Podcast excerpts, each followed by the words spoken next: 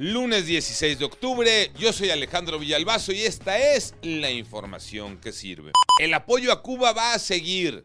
La semana pasada se dio a conocer que el gobierno de México le regaló gasolina a Cuba y por ello se perdió un préstamo por 800 millones de dólares. En la mañanera, el presidente López Obrador fue claro en su postura.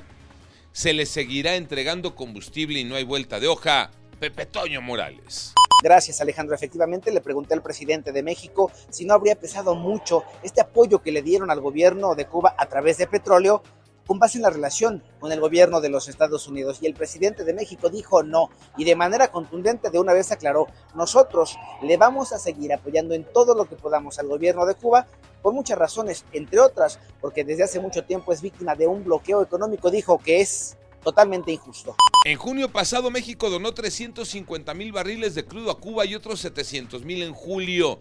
En conjunto se le regaló 77 millones de dólares. Arranca la vacunación contra influenza y COVID-19. Iñaki Manero.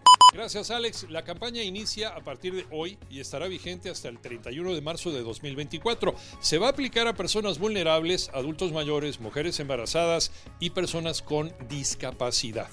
La meta es aplicar 54.6 millones de dosis, de las cuales 35.2 son contra influenza y 19.4 millones contra COVID. La Secretaría de Salud las va a aplicar en los centros de vacunación de todo el país en la unidad del Seguro Social, IMSS Bienestar, ISTE y hospitales de petróleos mexicanos. Contra COVID se aplicarán las vacunas Abdalá y Sputnik, a pesar de que estos biológicos todavía no reciben el reconocimiento de la Organización Mundial de la Salud y, según también la OMS, estas vacunas no han sido actualizadas para las nuevas variantes del bicho. Así que, mucho cuidado y es tu decisión. México le gana, gana. Ay, nada más que esa piedrita en el zapato, la necedad de los entrenadores de que Santiago Jiménez no sea titular. Tocayo Cervantes. Palomita para la selección nacional.